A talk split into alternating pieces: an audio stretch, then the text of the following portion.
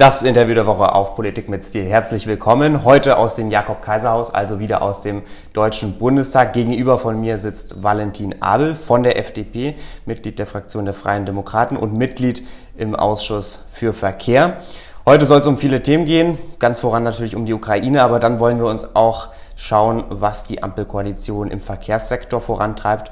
Und zum Schluss schauen wir noch, wie die Stimmung in der Koalition ist. Herr Abel, herzlichen Dank für Ihre Zeit. Herzlich willkommen bei Politik mit Stil. Freut mich sehr dabei zu sein.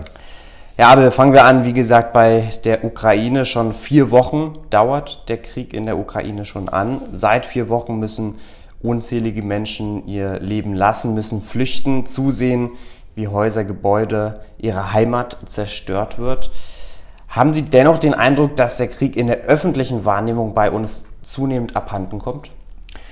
Ich glaube, wir haben ganz verschiedene Etappen auch in der öffentlichen Wahrnehmung gehabt in den letzten vier Wochen. Ich glaube, es ging uns allen so, dass wir trotz alles Säbelrassens im Laufe des Januars und Februars dann doch überrascht waren, als die Eskalation am Morgen des 22.02. kam. Ich glaube, ein ganz entscheidender Punkt ist, dass wir uns nicht abstumpfen lassen, dass wir durchaus erkennen, was zwei Flugstunden von uns tatsächlich passiert, dass dort Zivilisten gezielt in, unter Feuer genommen werden, dass Menschen, wie Sie sagten, ihre Heimat verlieren, mhm. dass hier individuelle Schicksale in großer Zahl stattfinden und Kriege Terroranschläge, Katastrophen haben immer diese schlimme Tendenz, dass mit fortschreitender Zeit man sich an die Bilder gewohnt. Aber wir müssen sehr darauf achten, dass wir das nicht tun. Denn in der Ukraine geht es um weit mehr als um den Kampf zwischen zwei Staaten. Es geht darum, dass ein Land um seine Unabhängigkeit kämpft, dass ein Land um Freiheit, Demokratie und Selbstbestimmung kämpft und unsere Aufgabe ist es als Gesellschaft, aber auch als Politik nicht wegzusehen, sondern auch nach vier Wochen und auch, wenn es sein muss, noch deutlich länger zu gucken, wie wir vor Ort diese Bemühungen um Frieden, um Demokratie, um Menschenrechte weiter mhm. unterstützen können. Mhm. Sie haben es jetzt gesagt, wir müssen schauen, was wir noch tun können. Wir dürfen nicht, uns nicht an diese Bilder gewöhnen, was ja in Teilen, wie Sie es gesagt haben, auch gerade schon passiert. Reicht das Engagement Deutschlands, reicht das Engagement der EU und des Westens aus? Ich glaube, ein sehr, sehr wichtiger Schritt war, dass wir uns zur massivsten Wirtschaftssanktionen durchgerungen haben. Und da muss ich sagen, bin ich auch sehr erfreut, dass wir gesamtgesellschaftlich im kompletten demokratischen Spektrum in der Politik, aber auch in der Wirtschaft, in der Gesellschaft sehr schnell das Gefühl bekommen haben, dass Menschen bereit sind, auch selber Zugeständnisse zu machen, wenn sie wissen, dass es in dieser Situation erforderlich ist. Diese Sanktionen sind bitter notwendig gewesen und ich finde, es ist auch wichtig zu betonen, dass nach wie vor alle Mittel auf dem Tisch liegen. Also Deutschland hat sich durch eine verfehlte Energiepolitik in den letzten Jahrzehnten sehr in mhm. russische Abhängigkeit begeben. Wir sollten aber gerade jetzt auch nach den Erpressungsversuchen Wladimir Putins vergangene Woche, äh, indem er gefordert hat, quasi alle äh, Rechnungen nur noch in Rubel zu bezahlen, wir sollten uns da nicht drauf einlassen. Wir sollten möglichst schnell noch weiter äh, die russische Regierung wirtschaftlich isolieren. Dafür setze ich mich ein. Ich sage aber, es langt nicht, das nur auf das Wirtschaftliche zu beschränken, denn wir haben auch gesehen, dass die Ukraine sich wirklich verteidigen muss, dass wir sehr große Probleme haben, äh, ja, die Ausrüstung, die wir auch zugesagt haben, rüberzuschicken. Und ich glaube, dass es wichtig ist, diese militärische Perspektive nicht aus, dem, aus den Augen zu lassen, die Ukraine hier auch weiter mit Waffen zu unterstützen. Und letzter Punkt dazu, es gehört auch sehr viel dazu, einem Land und den Menschen, die es verteidigen, eine Perspektive zu geben. Deswegen habe ich es für richtig empfunden, dass wir der Ukraine auch ganz klar signalisiert haben, wenn ihr nach Europa wollt, wenn ihr Demokratie, Freiheit, Menschenrechte wollt, dann heißen wir euch willkommen. Das geht nicht von heute auf morgen, aber wenn ihr euch auf diesem Weg begebt, dann helfen wir euch dahin zu kommen. Und das ist, glaube ich, auch sehr wichtig, den Menschen in dieser schlimmen Situation einen Grund zu geben, wofür sie kämpfen. Und da zeigt sich ja Deutschland, aber auch die gesamte Europäische Union sehr offen gegenüber, gegenüber Flüchtlingen, die jetzt aus der Ukraine ankommen. Ich will jetzt gar nicht diesen Punkt weiter vertiefen, sondern eher auf die Optionen blicken, die ja alle auf dem Tisch weiterhin bleiben. Und eine Option wäre ja, wir importieren immer noch weiterhin Gas und Öl aus Russland. Wäre es jetzt nicht Zeit für einen Importstopp? Ich bin für einen Importstopp durchaus offen. Wir müssen nur attestieren, wir haben in den letzten Jahren alles dafür gemacht, damit die deutsche Regierung vulnerabel ist, damit die deutsche Wirtschaft vulnerabel ist. Wir haben Versäumnisse von 20 Jahren in diesem Bereich und es ist schwierig, die von heute auf morgen äh, komplett umzudrehen.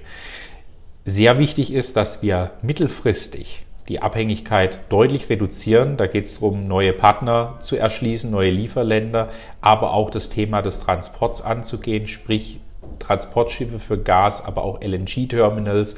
Die Gaserschließung in der Nordsee ist etwas, das wieder auf dem Tisch ist. Ähm, und es ist, glaube ich, auch wichtig, dass wir den Importstopp nach wie vor auf dem Tisch behalten. Das ist etwas, das würde uns massiv treffen. Das würde Lieferketten unterbrechen. Da reden wir gar nicht mal nur vom Spritpreis.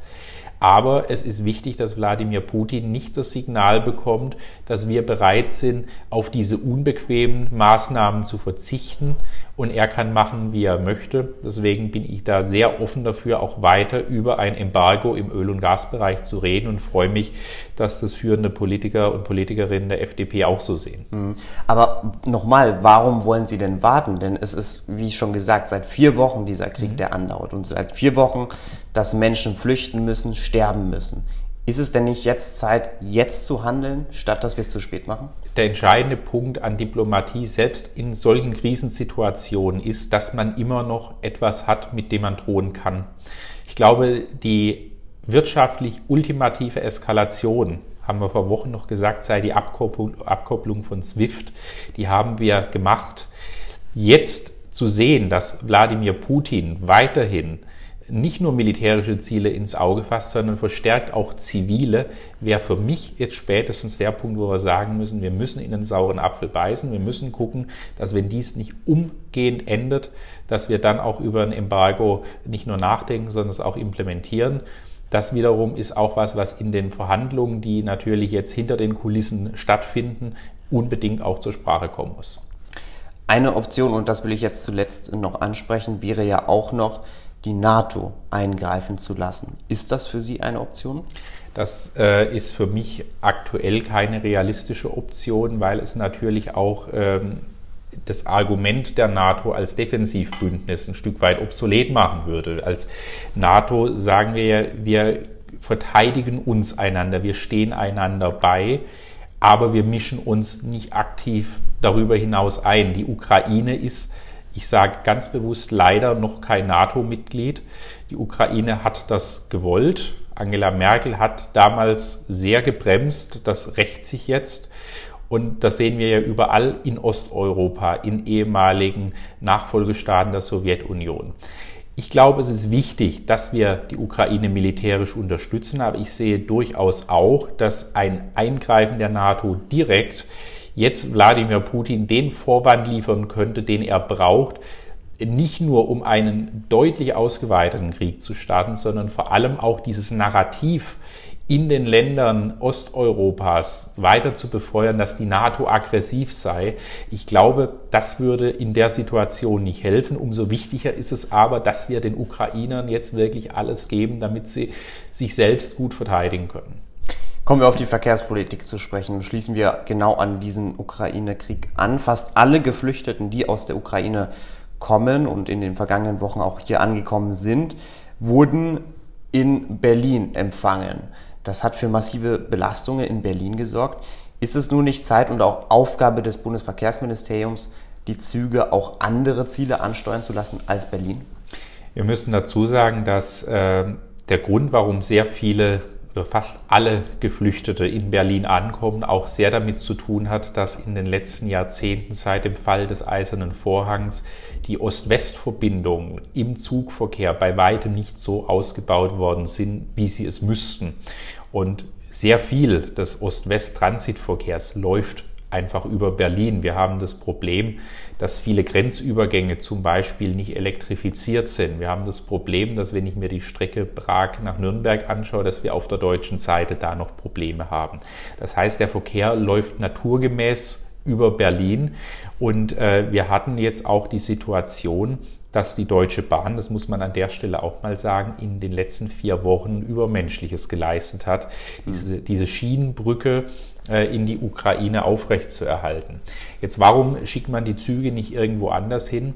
Das sind ja größtenteils auch keine Sonderzüge, die da fahren. Das sind ja reguläre Züge, äh, wo zwischen all den Geflüchteten auch ganz normale Passagiere, Passagiere sitzen, die jetzt zum Beispiel aus Warschau nach Berlin fahren, die jetzt irgendwo umzuleiten, das würde zu Problemen sorgen. Umso wichtiger ist es, dass wir nicht nur was das Bundesverkehrsministerium betrifft, sondern auch was die Bundesregierung als Gesamtes betrifft, vor allem auch äh, das Innenministerium schauen, dass wir nicht nur das Land Berlin hier unterstützen, sondern dass wir die Bundesländer außerhalb Berlins in die Pflicht nehmen, ihren Teil dazu beizutragen, dass die äh, Belastungen, die zweifelsohne jetzt in Berlin geballt entstehen, nicht bei Berlin allein abgeladen werden.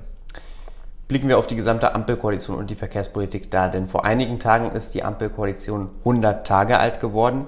Ich denke, viele und sicherlich auch Sie haben sich den 100. Tag der Ampelkoalition anders vorgestellt und Sie hätten sich nicht gedacht, als Sie diese Koalition eingegangen sind, dass nach 100 Tagen man sich in so einem schrecklichen Krieg befindet und fast alles über den Haufen werfen muss. Aber dennoch, wie sieht Ihre Bilanz aus nach diesen 100 Tagen? Ich würde sogar sagen, dass wir natürlich in einer sehr veränderten Situation sind durch eine veränderte geopolitische Lage, aber dass sie nicht alles über den Haufen geworfen hat. Wir haben ganz deutlich zu Augen geführt bekommen, was es heißt, von einem Land, das fossile Energieträger als Waffen einsetzt, als wirtschaftliche Waffen, abhängig zu sein. Und wir haben gesehen, dass diese Abhängigkeit etwas ist, das uns nicht nur auf einer geopolitischen Ebene, sondern auch auf einer wirtschaftlichen Ebene, was uns alle betrifft, ob das an der Zapfsäule ist, ob das beim ÖPNV ist, ob das im Supermarkt ist, wenn auch mal andere Dinge außer Salatöl und Senf ausgehen, mhm. äh, die uns in allen Lebensbereichen betreffen. Deswegen glaube ich, ist es wichtig, dass dieses zentrale Projekt der äh, Bundesregierung, auch die Energiewende endlich zum Erfolg zu bringen, die Erneuerbaren bis 2030 massiv auszubauen, vorangetrieben wird. Natürlich hat äh, die veränderte weltpolitische Situation große Auswirkungen gehabt. Und es ist ein offenes Geheimnis, dass alle Koalitionspartner dort auch Kompromisse eingehen mhm. mussten. Wir reden da über 100 Milliarden Sondervermögen. Wir reden da über, ich habe es vorhin erwähnt, die Erschließung der Gasvorkommen in der Nordsee. Äh, potenziell, äh, ja, andere Energieträger, die jetzt vielleicht dann doch noch länger vonnöten sein äh, könnten als möglich äh, oder als im Koalitionsvertrag gewollt. Meinen Sie damit konkret Atomkraft? Ich meine da vor allem jetzt gerade Kohlekraft, weil wir auch bei der Atomkraft sagen müssen, dass wir aktuell drei Meiler am Netz haben und die nicht das Riesen, den Riesenausfall beim Gas kompensieren könnten. Wir können nicht einfach ein Atomkraftwerk, das schon abgeschaltet und zu Teilen demontiert ist, von heute auf morgen wieder hochfahren. Aber gerade was die Kohlekraft betrifft, da haben wir ein sehr ambitioniertes Ziel und ich wünsche mir, dass das bis 2030 idealerweise klappt. Aber wir haben jetzt eine veränderte geopolitische Situation und wir haben verschiedene Optionen auf dem Tisch, wie wir diese Energiekrise, die hierdurch mit verursacht wurde, auch lösen können. Fakt ist, jede Partei, jede Fraktion hat hier entsprechende Kompromisse eingehen müssen. Und das zeigt für mich aber auch, dass alle drei Ampelparteien sich ihrer staatspolitischen Verantwortung bewusst sind, dass es nicht um irgendwelche Ideologien oder Inhalte geht, die irgendwie ja abseits von Realpolitik sind, sondern dass wir ganz klar analysieren, wie ist der Status quo, was muss gemacht werden, um die Menschen in Deutschland zu entlasten, um Deutschland geopolitisch besser aufzustellen und dafür zu sorgen, dass dieses Land 2025 resilienter, moderner und freier mhm. ist, als es vorher war. Mhm. Und wenn wir das, diese Bilanz jetzt konkret herunterbrechen auf den Verkehrssektor, sind Sie zufrieden mit dem, was erreicht wurde? Ich bin zufrieden mit dem, was im Koalitionsvertrag erreicht wurde und ich bin vor allem zufrieden, dass ich diese, diesen Spin jetzt tatsächlich auch im ersten Haushaltsentwurf sehe. Wir haben gesagt, wir wollen einen ganz großen Fokus legen äh, nicht auf prestigeträchtige Neubauprojekte, sondern erstmal so gucken, was ist denn der Bestand und wo müssen wir gezielt ertüchtigen. Volker Wissing hat als erstes Projekt um die Jahreswende herum die Rahmedetalbrücke auf der A45 äh, auf den Schreibtisch bekommen.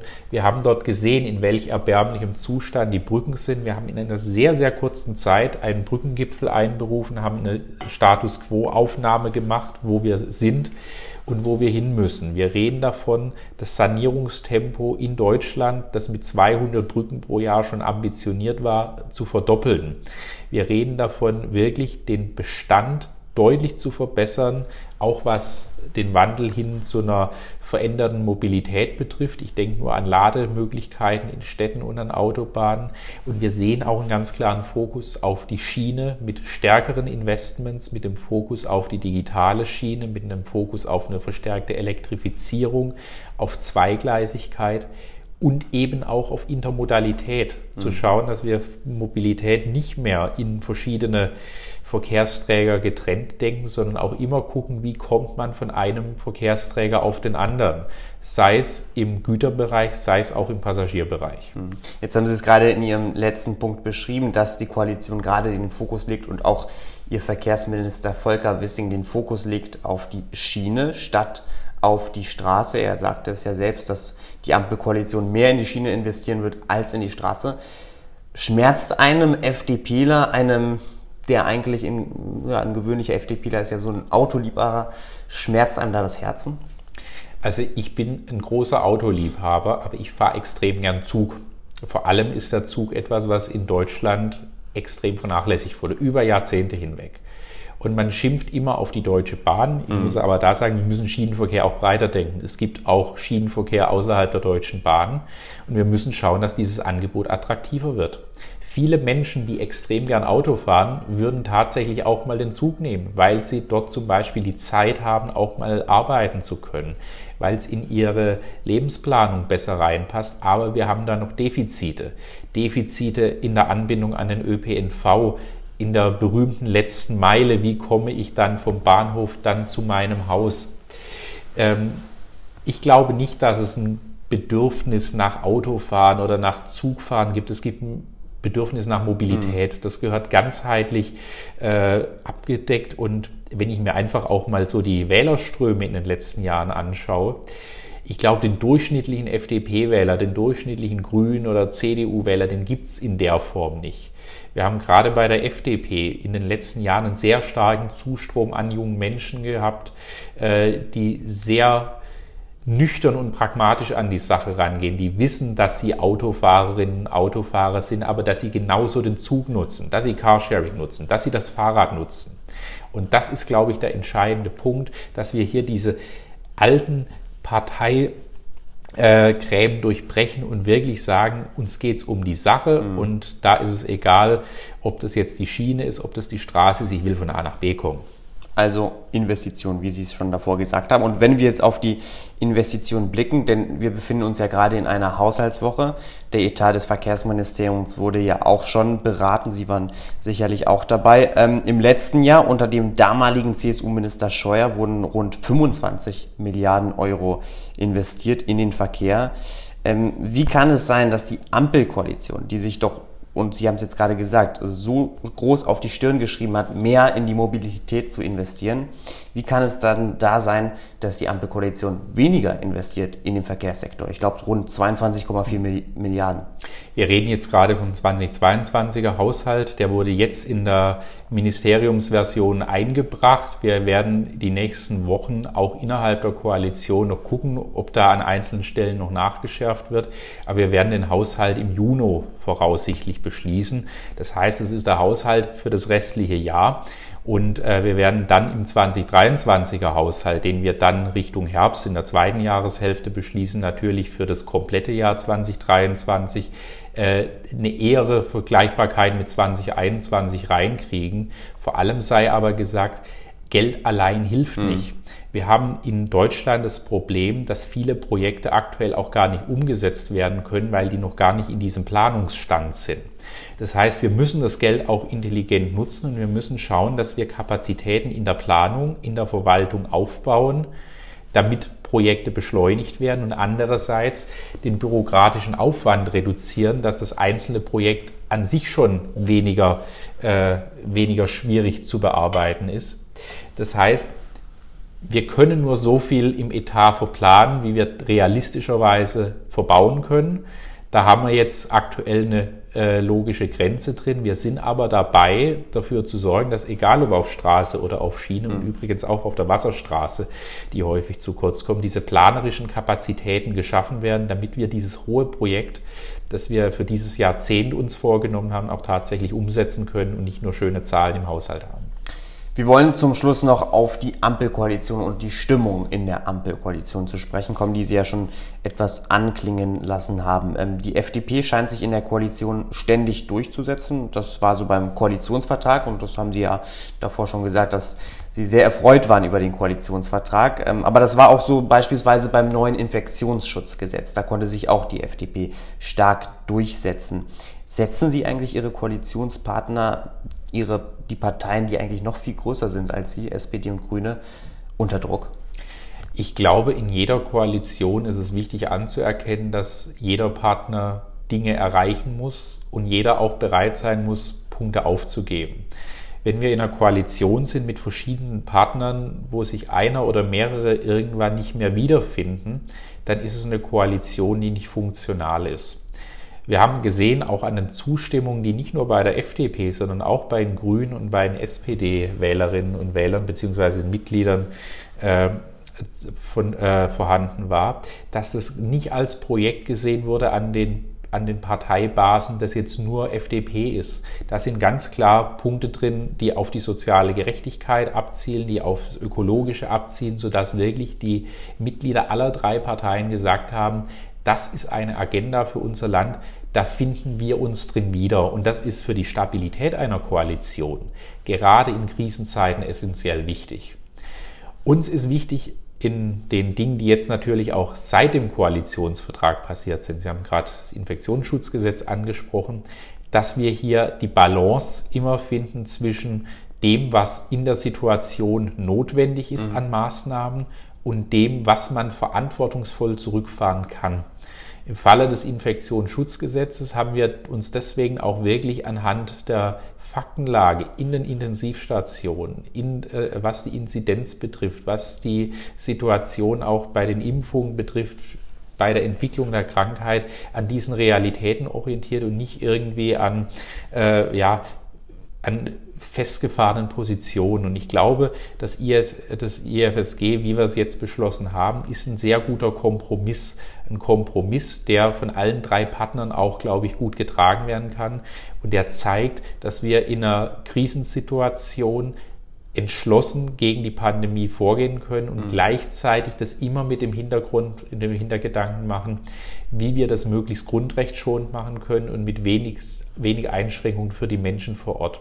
Aber es, Sie sagen es ganz richtig, es sind Punkte, da ist eindeutig eine liberale Handschrift da, dafür kämpfen wir auch, aber wir möchten es immer auch fair und partnerschaftlich machen. Das zeigt sich, glaube ich, auch im Umgang der Koalitionäre miteinander. Dann eine letzte Frage zum Schluss, die Sie gerne auch nur mit Ja oder Nein beantworten können. Ist es für Sie noch eine Option, den Hebel zu ziehen und auszutreten aus der Koalition, wenn Sie nicht Ihre Punkte durchbekommen? Das sollte es für jede Partei in jeder Koalition zu jedem Zeitpunkt sein. Es ist wichtig, dass man immer das Gefühl hat, man bringt Inhalte durch. Die FDP ist, was das betrifft, vielleicht aus der Vergangenheit ein gebranntes Kind. Aber wenn ich mir die Koalition so anschaue, muss ich sagen, die Stimmung ist gut. Wir haben einen engen Austausch mit unseren Koalitionspartnern und ich sehe absolut keinen Grund dazu, aktuellen Stecker zu ziehen. Valentin Abel war das von der FDP, Mitglied des Verkehrsausschusses, Mitglied der Fraktion der Freien Demokraten hier im Bundestag. Heute im Interview der Woche bei Politik mit Stil. Herr Abel, herzlichen Dank für Ihre Zeit, herzlichen Dank für das Gespräch. Herzlichen Dank, hat Spaß gemacht.